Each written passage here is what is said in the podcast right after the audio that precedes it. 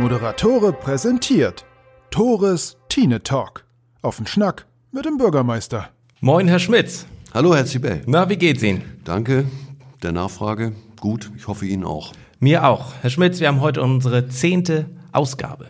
Und diese wird erstmals, wie Sie hier unschwer erkennen können, äh, per Video aufgenommen. Bin mal gespannt, wie kameratauglich Sie sind und wie fit Sie auch vor einer Kamera sind. Ob Sie da weiter so locker bleiben wie gehabt. Vielen Dank, dass es seit mehreren Monaten schon klappt mit uns beiden. Und ich kam eben durch die Tür und da war eine große Gesellschaft, groß in Anführungszeichen, zehn Leute. Und da dachte ich, Sie hätten was vorbereitet für unsere zehnte Ausgabe. Aber nee. da haben Sie mich mal wieder überrascht, enttäuscht, nicht für mich gewesen. Aber es war eine Hochzeitsgesellschaft. Ja, ganz genau. Vielleicht mal zunächst, mir ist gar nicht so bewusst gewesen, dass wir schon das zehnte Mal zusammensitzen. Freue ich mich total drüber. Äh, das mit dem Video hatten Sie ja angekündigt. Insofern sind wir ja auch beide gut vorbereitet mit einem sauberen weißen Hemd und mit dem Sakko. Tatsächlich habe ich heute auch ein Hemd an. Ja, genau, ja. weil hat ja sonst niemand gesehen, wie wir hier sonst gehockt haben. Mann, gut. Ja, ansonsten die Gesellschaft, die Sie beim Reinkommen getroffen haben, das war eine Hochzeitsgesellschaft. Freitag ist ja allenthalben und überall auch der, auch der Tag, an dem die Ehen geschlossen werden. Und so auch bei uns. Und ähm Ich war überrascht, Entschuldige, wenn ich Ihnen ins Wort falle, dass es naja, dass da doch zehn Leute irgendwie bei sein durften, waren jetzt auch nicht alle so weit auseinander. Klar, ist auch ein, ein intimes Fest, aber in anderen Regionen ist das, glaube ich, nicht erlaubt. Ähm, das ist keine generelle Erlaubnis, kein generelles Verbot. Zehn Personen äh, unter Berücksichtigung der jeweiligen Haushalte sind ja dann erlaubt und ähm, wir haben das extra so besprochen. Wir haben ein großes Trauzimmer, in dem wir die Leute auch auf Abstand setzen können, eben auch auf die zwei Haushaltsregel achten können. Und wir versuchen eben so auch dieser, ja, dem Jubelpaar, dem Brautpaar, ja, ich mag den Begriff gar nicht mehr verwenden, aber so viel Normalität wie möglich zu bieten. Aber Sie haben recht, es gibt auch durchaus Rathäuser oder Verwaltungsgebäude, wo das äh, deutlich eingeschränkter ist, aber liegt dann auch immer an den räumlichen Verhältnissen. Also hier bekommen wir das mit zehn dargestellt und freuen uns, dass wir das so hinbekommen. Und haben die dann eine Erlaubnis, nach Hause zu fahren in dieser Zehnerkonstellation und äh, dort zu zelebrieren, zu feiern, zusammenzusitzen? Das äh, habe ich nicht zu hinterfragen, das kann ich nicht beurteilen. Ich weiß nur, was wir hier machen und das ist eben im rechtskonformen Rahmen. Gut. Dann Herr Schmitz, jetzt ist ja die Kamera auf Sie gerichtet. Freuen Sie sich eigentlich, wenn ich hier mal reinspaziere, freitags, jeden dritten Freitag, oder freuen Sie sich eher, wenn ich wieder rausgehe? Nee, ich freue mich, wenn Sie kommen, weil ich denke, wir machen hier einen guten Job, der dazu dient, den Bürgerinnen und Bürgern auf diesem Wege so viel Informationen wie möglich zu liefern. Ob uns das immer gelingt und ob immer alle mit dem einverstanden sind, was sie fragen oder ich antworte, ist eine andere Geschichte. Aber ich freue mich tatsächlich, klar. Und das ist in der Tat unsere Aufgabe. Ja. Auf diese Fragen einzugehen. Und im Vorwege habe ich mich wieder informiert und einige Fragen eingeholt, auf die wir jetzt auch wie gewohnt eingehen wollen. Als erstes das Osterende, Herr Schmitz. Da wird seit einer ganzen Weile gebaut. Ich dachte, und verbessern Sie mich, falls, falls ich falsch liege, dass da nur in Anführungszeichen ein neuer Radweg entsteht. Kostet auch mehrere hunderttausend Euro, aber das zieht sich ja wirklich lange hin und da wird so viel aufgerissen. Aber jetzt soll es laut Husumer Nachrichten Ende des Jahres fertig sein. Warum dauert das so lange? Na gut, es ist tatsächlich städtischerseits wirklich die, die Gehweg- und Radwegerneuerung, aber das Ganze ist ein Kombinationsprojekt auch mit den Stadtwerken und die äh, packen haufenweise Ver- und Entsorgungsleitungen in die Erde. Und ich bin nun kein Tiefbauer und auch kein, kein, kein Stadtwerke-Mitarbeiter, äh, hat sich tatsächlich ein bisschen hingezogen. Aber die ähm, Ansage, dass das Ganze nicht nur bis zum Jahreswechsel, sondern bis Weihnachten fertig sein soll, steht tatsächlich. Und äh, der erste Bereich ist ja auch insofern schon wieder gepflastert. Ich weiß, äh, beim, beim Kloster Gasthaus zum Ritter St. Jürgen beginnend, dann Richtung, muss kurz überlegen, Richtung Norden, äh, schreitet das jetzt doch mit großen Schritten voran. Und dieser Bauabschnitt wird tatsächlich vor Weihnachten fertig. Da bin ich gespannt. Weihnachten werden wir gleich noch drauf eingehen müssen. Wir hatten in unserem letzten Podcast das Thema Weihnachtsmarkt rauf und runter. Da war noch die Auskunft, ja, es wird einen geben. Mittlerweile wissen wir es besser. Es wird sehr wahrscheinlich keinen geben. Sprechen wir gleich drüber. Eine weitere Frage, die von einem Hörer kam, Herr Schmitz, das Häuschen am Zopp, das Streetworker-Häuschen, glaube ich, äh, soll abgerissen werden. Was kommt dahin? Noch ein Finanzamt? Nee, nee, ein Finanzamt soll es tatsächlich auf der anderen Straßenseite sein. Nein, es, es kommt quasi ein Neubau dahin, der zum einen äh, einen Aufenthaltsraum für die busfahrenden Gäste beinhalten mhm, soll, darüber vernünftig. hinaus äh, auch einen Aufenthaltsraum für die Busfahrerinnen und Busfahrer und äh, entsprechend Sanitäreinheiten, also sowohl fürs Buspersonal als auch für die Öffentlichkeit. Der Streetworker geht also raus. Der Streetworker wird dann äh, auf dem Grundriss keinen Platz mehr haben und wir haben uns aber schon in Absprache mit dem Diakonischen Werk nach einer Alternative umgeschaut, die dann aller Voraussicht nach auch zu dem Zeitpunkt, in dem der Pavillon nicht mehr für Streetwork nutzbar sein wird, bezogen werden soll. In Ordnung. Dann hat mich ein besorgter Hörer auf eine Treppe aufmerksam gemacht, Höhe der Straße am Lagedeich, also in Rödemis, da unten. Die soll laut ihm im desolaten Zustand sein und eine große Gefahr bergen für Anwohner, für ältere Anwohner dort im Winter vorrangig zu stürzen. Ähm, kann man sich da irgendwie auch mit solchen Sachen direkt an Sie wenden, Herr Schmitz? Wer kümmert sich darum? Ja gut, das, das also erstmal, na klar, kann man sich äh, direkt an uns wenden. Ob das immer alles von mir ähm, bearbeitet werden muss, lasse ich mal dahingestellt. Ich werde es auch nur weitergeben, aber dafür bin ich auch immer zur Verfügung. Nee, ich, ich würde wirklich drum bitten, Sie sagten ja auch, Sie hätten ein, ein entsprechendes Foto bekommen, mir das einmal zu geben. Dann müssen wir tatsächlich mal schauen, ob es eine Treppe im öffentlichen Raum ist, die auch der städtischen Verkehrssicherungspflicht unterliegt.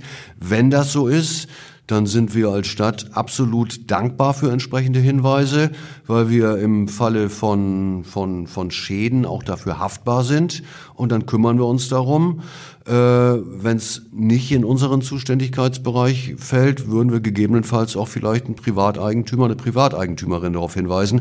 Kann ich jetzt aber natürlich ohne Kenntnis über die Lage und den Zustand der Treppe nicht abschließend beurteilen. Aber immer her damit, gucken wir uns auf jeden Fall an.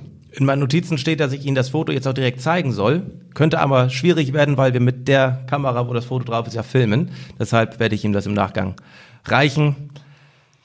Herr Schmitz, Sie würden gegebenenfalls dafür haften, sagen Sie gegebenenfalls, wenn da was passiert, haften Sie auch für mögliche Taschendiebstähle in, in städtischen Anlagen, wie dem Schlosspark, wenn der zu wenig beleuchtet ist. Sie sehen, ich versuche einen Übergang zu stellen zu einer weiteren Frage oder zu einer weiteren Anmerkung, dass der Schlosspark so schlecht beleuchtet ist und dass es da offensichtlich ab und an mal schon Überfälle gab. Ja, den Übergang finde ich, also der ist Ihnen übersichtlich gut gelungen, aber äh, das haben wir ja schon zurechtgekriegt. Also für, für gestohlene Handtaschen hafte ich nur, wenn ich sie selber stehle. Das gehört aber nicht zu meiner Stellenbeschreibung und das gehört sich auch nicht, insofern lasse ich das. Aber das wäre ein schönes Zitat, das Sie gerade gesagt haben. Für naja, das machen, machen wir vielleicht einmal außerhalb der Mikrofone. Ähm, nein, aber das Thema der Schlossparkbeleuchtung ist auch kein ganz neues bei uns. Das haben wir auch auf dem Zettel und ich muss einräumen, dass das wirklich ein Langzeitprojekt ist. Aber der, warum? Entschuldigung. Weil der Schlosspark, der steht unter Denkmalschutz, also das bedarf einer wirklich ganz, ganz engen Abstimmung mit der Landesdenkmalpflege. Äh, da kannst du nicht einfach irgendwas hinpacken. Also ich will das auch gar nicht, gar nicht schönreden. Also die, die Tatsache, dass es da ja im Winterhalbjahr natürlich wirklich relativ früh, relativ dunkel ist. Äh, die ist uns bekannt. Ähm, aber bislang ist das in der Priorität wegen anderer Projekte noch nicht ganz oben angekommen. Aber ist ein Thema. Äh, da geht es zum einen tatsächlich um die, um die Beleuchtungsinfrastruktur, die auch relativ teuer sein dürfte, um das Verlegen elektrischer Leitungen. Und das Ganze ist nur in enger Abstimmung mit der Denkmalbehörde möglich. Äh, aber die Anmerkung als solche ist erstmal nachvollziehbar und berechtigt. In diesem Schlosspark oder angrenzend an den Schlosspark befindet sich ja auch ein der sogenannte Bewegungspark. Mhm. Da sehe ich jetzt vermehrt Leute morgens, abends, tagsüber, weil auch die Fitnessstudios geschlossen sind. Da kann man sich ein bisschen fit halten. Erste Frage, wie häufig sind Sie da? Und zweite Frage, ist das ein Projekt der Stadt gewesen? Also ich bin da tatsächlich nie, das muss ich zugeben, aber ich freue mich, wenn das äh, frequentiert wird. Ja, wird es. Weil es tatsächlich ein Projekt der Stadt, das wir auch mit Fördermitteln aus der Aktivregion umgesetzt haben, auch in enger Absprache wiederum mit der Landesdenkmalbehörde. Also die sind tatsächlich bei allem, was im Schlosspark passiert, zu beteiligen und auch in enger Absprache mit dem Klinikum, was ja unmittelbar angrenzt. Genau. Äh, und ich finde es tatsächlich gut, wenn eben auch tatsächlich Menschen die Gelegenheit nutzen, sich daran ein bisschen fit zu halten.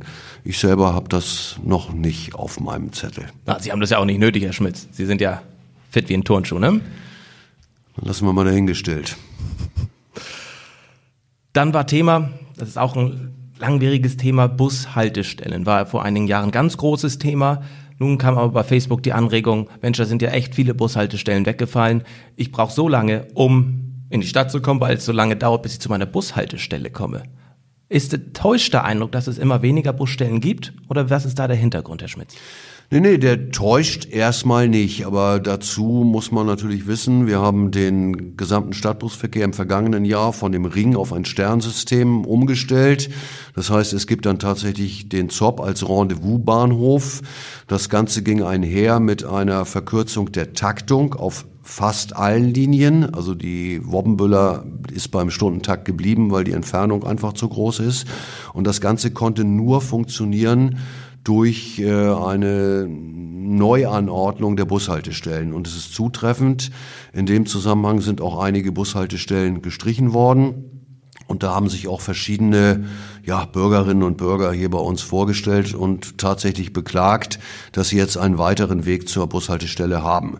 Das ist auch tatsächlich zutreffend im Einzelfall, wobei ich dazu schon sagen muss, ähm, dass wir das gesamte Stadtgebiet mit einer Radienkarte überzogen haben. Das heißt, von jedem Punkt innerhalb der Stadt ist die nächstgelegene Bushaltestelle maximal in 400 Metern, ich muss einräumen, Luftlinie zu erreichen. Und ich hatte auch mal gehört, Mensch, ich habe hier einen Bekannten, der muss anderthalb Kilometer zur nächsten Bushaltestelle. Das ist de facto falsch. Ähm, ich kann natürlich wegen der Luftlinienzirkel nicht ausschließen, dass es im Einzelfall mal 420 Meter sind, klar. Aber wenn tatsächlich sich jemand an uns wendet, uns eine Bushaltestelle zeigt, die von seinem Wohnort wirklich deutlich mehr als 400 Meter entfernt sein sollte, dann würden wir das auch unverzüglich nachbessern. Wie kann ich jetzt im Detail nicht sagen, das hängt von der konkreten Lage ab. Im Ergebnis bleibt es dabei, ja, es gibt durchaus Einzelfälle, in denen die Entfernung größer geworden ist, aber wir haben das sorgfältig abgewogen und die kürzere Taktung und die damit verbundenen kürzeren Fahrzeiten rechtfertigen das. Gut, das, was im Großen und Ganzen Vorteile bringt, kann im Einzelfall immer für Einzelne auch mal einen ja, gefühlten oder auch objektiven Nachteil mit sich bringen. In Ordnung, Herr Schmitz. Vielen Dank. Ich habe ein bisschen die Zeit im Blick. Eigentlich haben wir mal 20 Minuten. Heute ist die Jubiläumsausgabe. Vielleicht kommen wir auch mal auf 30. Schauen wir mal. Ich möchte über zwei mögliche oder zwei eventuell stattfindende oder bereits stattgefundene Abrisse sprechen. Abriss 1 Süderstraße, Abriss 2 Dockhook. Wie ist, der, wie ist die aktuelle Sachlage bei dem möglicherweise widerrechtlichen Abriss im Haus in der Süderstraße? Können Sie uns da kurz mal briefen, wie gerade der Sachstand ist, ob, falls Sie es dürfen? Ja gut, ich sag mal, das hat auch so in der Zeitung gestanden. Es gab äh, Erdarbeiten, Tiefbauarbeiten am Nachbargrundstück, äh, die am Ende so viel Erdbewegung ausgelöst haben, dass das in Rede stehende Gebäude äh, so stark beschädigt wurde, dass es aus Sicht der Anwesenden Beteiligten nicht zu halten war. Das ist sicherlich für alle Beteiligten, allen voran den Eigentümer, eine Ausnahmesituation gewesen. Und der hat völlig nachvollziehbarerweise auch einen Rechtsbeistand beauftragt, der natürlich auch ähm, im Sinne seines Mandanten, das ist auch völlig legitim, äh, tätig werden will. Da geht es natürlich um Schadensersatzansprüche, die aus meiner Sicht aber tatsächlich daraus resultieren, dass eben, ja, ich will gar nicht sagen unsachgemäß, ich kann das gar nicht beurteilen, aber eben Erdarbeiten stattgefunden haben. Und äh, sicherlich hat der Geschädigte äh, einen wie auch immer gearteten Anspruch auf Schadensersatz. Und ansonsten bitte ich um Verständnis. Das Ganze ist mittlerweile auch ähm, den Anwälten, auch städtischerseits übergeben worden, dass ich da zum laufenden Verfahren nichts weiter sagen möchte. Bei den Anwälten liegt ja auch die, das, das Nordseehotel, der Abriss des Nordseehotels. Da möchte ich auch gar keinen aktuellen Stand haben, der ist sicherlich allen bekannt, aber ich möchte übergehen zu persönlichen Meinungen. Ha. Herr Schmitz, ähm, finden Sie das schön, was da derzeit ist am, am, am Dock hoch oder? Nein. Nein. Kurz und knapp, wunderbar, spart ein bisschen Zeit. Die nächste persönliche Meinung von Ihnen wird erbeten. Da kommen wir nämlich schon langsam zu Corona. Was halten Sie davon, dass auch Grundschüler Masken tragen müssen im Unterricht? Ja, das ist eine relativ kurze, knappe und präzise Frage, bei der ich davon ausgehe, dass der Fragesteller so sich seine Gedanken gemacht hat. Aber gut, wenn es um eine persönliche Meinung geht, klare Kiste. Ich finde Maskenpflicht grundsätzlich doof. Und ich glaube, Maskenpflicht für Grundschülerinnen und Grundschüler, weil es halt jüngere Menschen sind, ist noch herausfordernder. Doof finden tun das aber alle. Und äh, das heißt in der Konsequenz aber nicht, dass ich es nicht für angemessen, verhältnismäßig und sinnvoll halte. Ich glaube nicht, dass es angezeigt ist, dass wir uns beide in die großen Diskussionen um die Sinnhaftigkeit einzelner Maßnahmen einklinken. Da gibt es ganz viele, auch unterschiedliche Fachmeinungen. Persönliche Meinungen werden noch viel mehr sein. Ich kann auch äh, nachvollziehen, dass gerade für, für ja, ich sag mal, Grundschülerinnen und Grundschüler, Alter etwa sechs bis zehn Jahre, ähm, das besonders schwierig ist, das zu verstehen und nachzuvollziehen. Für ältere Schülerinnen und Schüler schon ein bisschen einfacher. Ich denke aber schon, dass das auch, wie der Rest von Erziehung, auch eine besondere Verpflichtung für die jeweiligen Eltern oder Erziehungsberechtigten ist, weil ich oftmals erlebe, dass die Eltern sich viel mehr Sorgen machen und ihre Gedanken halt auch im Dialog mit den jeweiligen eigenen Kindern so in den Vordergrund stellen, dass die Kinder sagen, Mensch, Mama und Papa finden das doof, dann ist das doof. Und natürlich ist das auch doof. Aber ich glaube, da wären Eltern im Einzelfall auch mal gut beraten, das Ganze vielleicht ein bisschen spielerisch zu machen. Weil ich kann mir schon vorstellen, und ich will da wirklich nicht verallgemeinern, und das gibt sicherlich ganz viele Einzelfälle, äh, wo Kinder bestimmt akute Probleme haben. Aber ich glaube, dass wenn die Eltern oder die Erziehungsberechtigten den Kindern selber dieses schlechte Gefühl und die Angst nehmen, ist, ist viel geschafft. Und ja, Maskenpflicht ist überall doof. Auch für Erwachsene in Einkaufsstraßen, für uns im Rathaus. Und ich glaube, für die Menschen, die in, in, in, in, in Geschäften als Verkaufspersonal oder in Arztpraxen den ganzen Tag äh, mit, mit diesen Tüten rumrennen müssen, da ist es eine richtige Belastung. Ich find's doof, aber ich halte es für leider unvermeidbar. Derzeit laufen ja auch die Verkäufer mit diesen Masken herum. Man fragt sich aber, für wen überhaupt? Denn in meinen Augen kommt derzeit gar keiner mehr in die Geschäfte zum Einkaufen. Liegt einerseits daran, dass es unglaublich nervig ist mit der Maske, notwendig, aber nervig, dass es kein gastronomisches Angebot gibt, großartig, man kann sich zumindest nirgends setzen. Da ist ein weiterer Reiz weg, in die Stadt zu gehen und die Bundeskanzlerin hat gesagt, wir sollen nur noch rausgehen, Menschen treffen, Leute treffen, wenn es absolut notwendig ist. Und es ist nun mal nicht zwingend notwendig, ein T-Shirt zu kaufen. Nichtsdestotrotz, die Einzelhändler haben geöffnet. Kein Mensch kommt. Ihre persönliche Meinung. Verständnis dafür, dass keiner einkaufen geht. Verständnis dafür, dass Unmut da ist bei den Einzelhändlern. Wie ist da Ihre Einschätzung? Und können ja. Sie da ein bisschen Mut machen auch? Weil die Situation ist wirklich suboptimal. Hm. Nee, was heißt Mut machen? Also wie, wie alle anderen hege ich natürlich die Hoffnung, dass wir irgendwann da durchkommen, wobei irgendwann kann ich auch nicht definieren. Gibt ja sogar noch andere Länder, gucken wir uns Österreich an, die nun wirklich einen ganz harten, konsequenten Lockdown betreiben. Und ich habe zum einen natürlich für die wirklich besorgniserregende Situation im Einzelhandel, äh, weil ja, alle fragen wir uns, wie lange kann Einzelhandel ohne dass wir da jetzt Einzelne irgendwie hervorheben, das aushalten.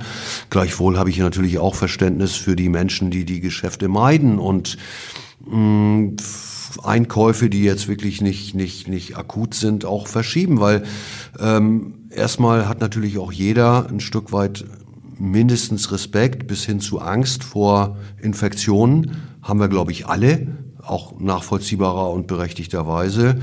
Ja gut, und zum anderen macht natürlich dieses Shoppen in dieser unwirklichen Zeit auch keinen Spaß. Also geht man tatsächlich dahin, wo man hin muss, zum Lebensmitteleinzelhandel oder zum Lebensmittelhandel und besorgt das, was man von Alter braucht, und das andere bleibt auf der Strecke.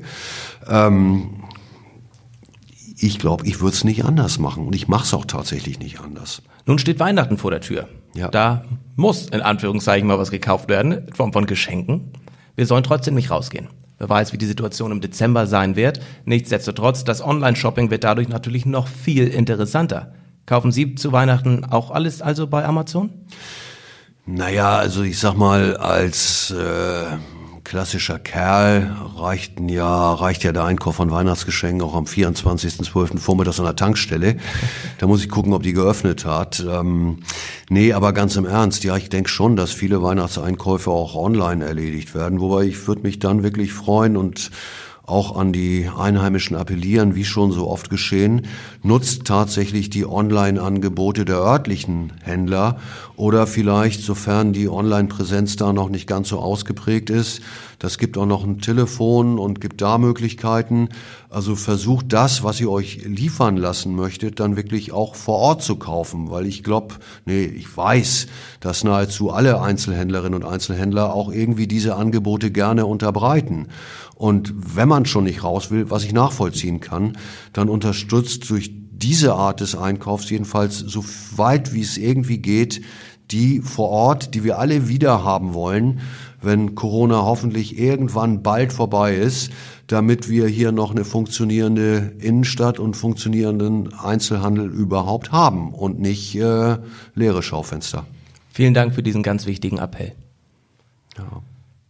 Wie kann man denn jetzt Schausteller zu Weihnachten unterstützen? Ja gut, der Weihnachtsmarkt ist abgesagt. Äh, wir haben, Sie haben es angedeutet, uns ja schon zweimal drüber unterhalten und ich bin ja immer so vorsichtig gewesen, dass ich bei all meinen Aussagen immer Stand heute hinzugefügt habe. Hab. Kann ich bestätigen. Ja, das nützt ja auch nichts in diesen Corona-Zeiten. Nein, überhaupt nicht äh, ist, ist natürlich ein schwerer Schlag. Ähm, auch die, äh, die Schaustellerinnen und Schausteller sind ja auch ähm, medienwirksam dazu interviewt worden, haben ja auch nochmal gute Zusammenarbeit mit der Stadt betont. Wir haben das ja alles immer im Dialog gemacht. Äh, wir, wir sind jetzt weiter im Gespräch mit den Schaustellerinnen und Schaustellern. Wir haben eine Tanne aufgestellt. Ich wollte gerade sagen, wie kann denn gerade Christmas Spirit übermittelt werden? Die Tanne steht da, die wird sicherlich auch geschmückt, nehme ich an. Werden wir als Stadt auf unsere Kosten gerne auch schmücken. Machen Sie das selbst? Nee, das soll ja schön werden. Deswegen mache ich das nicht. Da beauftragen wir jemanden mit. Besser ist, ne? Außerdem, ja. wenn ich da hochkletter, stürze ich spätestens auf halber Strecke ab. Und ich möchte ja nicht, dass das Pflaster auf dem Marktplatz schmutzig wird. Nee. Nein, im Ernst jetzt, also wir werden natürlich die Tanne auch schmücken lassen und wir sind im Gespräch mit den Schaustellerinnen und Schaustellern, dass wir irgendwie so ein bisschen diesen besagten Spirit reinkriegen. Das wird definitiv ohne Alkoholausschank stattfinden. Also Glühwein mit Schuss gibt es auf jeden Fall nicht. Es wird auch aller Voraussicht nach äh, keinen ohne Schuss geben. Also tatsächlich um diese eigentliche, ja, Aufenthaltsdauer auch an den Ständen gar nicht erst irgendwie aufkommen zu lassen. Da geht's dann, aber das ist wie gesagt noch zu besprechen, um die klassische Mandelbude in Anführungsstrichen mhm. und vielleicht irgendwie ähm, eine Verzehrbude noch. Aber auch da gilt, das wird auf keinen Fall, das dürfen wir nicht und das wollen wir auch nicht, Weihnachtsmarktcharakter haben. Insofern wird auch da ähm, wohl die Fläche, in der wir das machen, sich ein bisschen erweitern, auch über den Marktplatz hinaus, um Abstände zwischen den einzelnen Buden einzuhalten.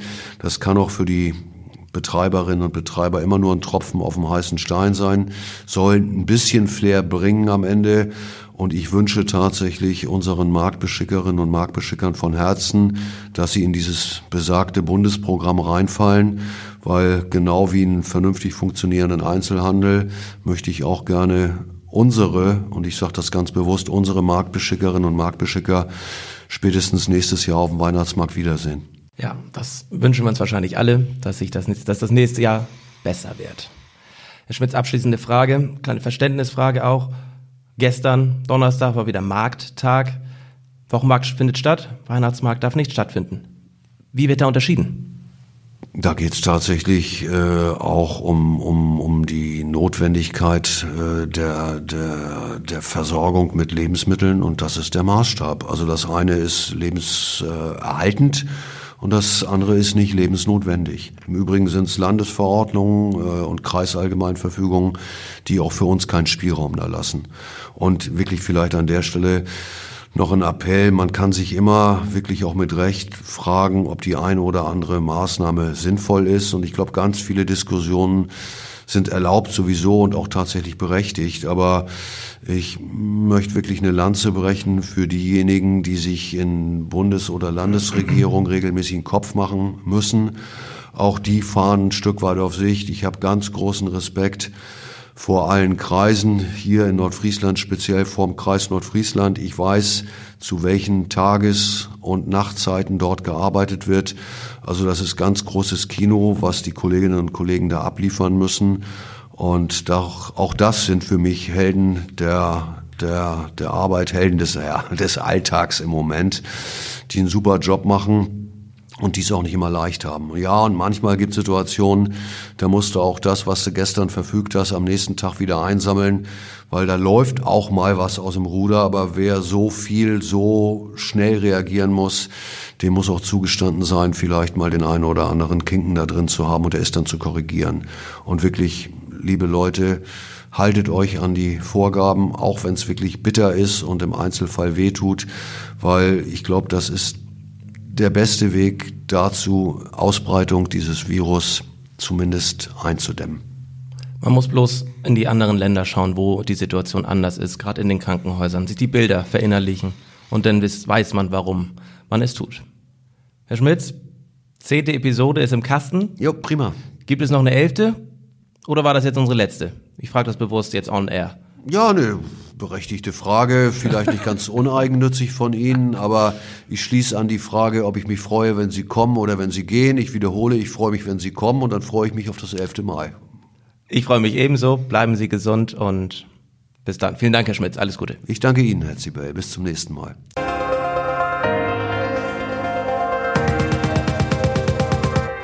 Moderatore präsentiert Tores Tine Talk. Auf den Schnack mit dem Bürgermeister.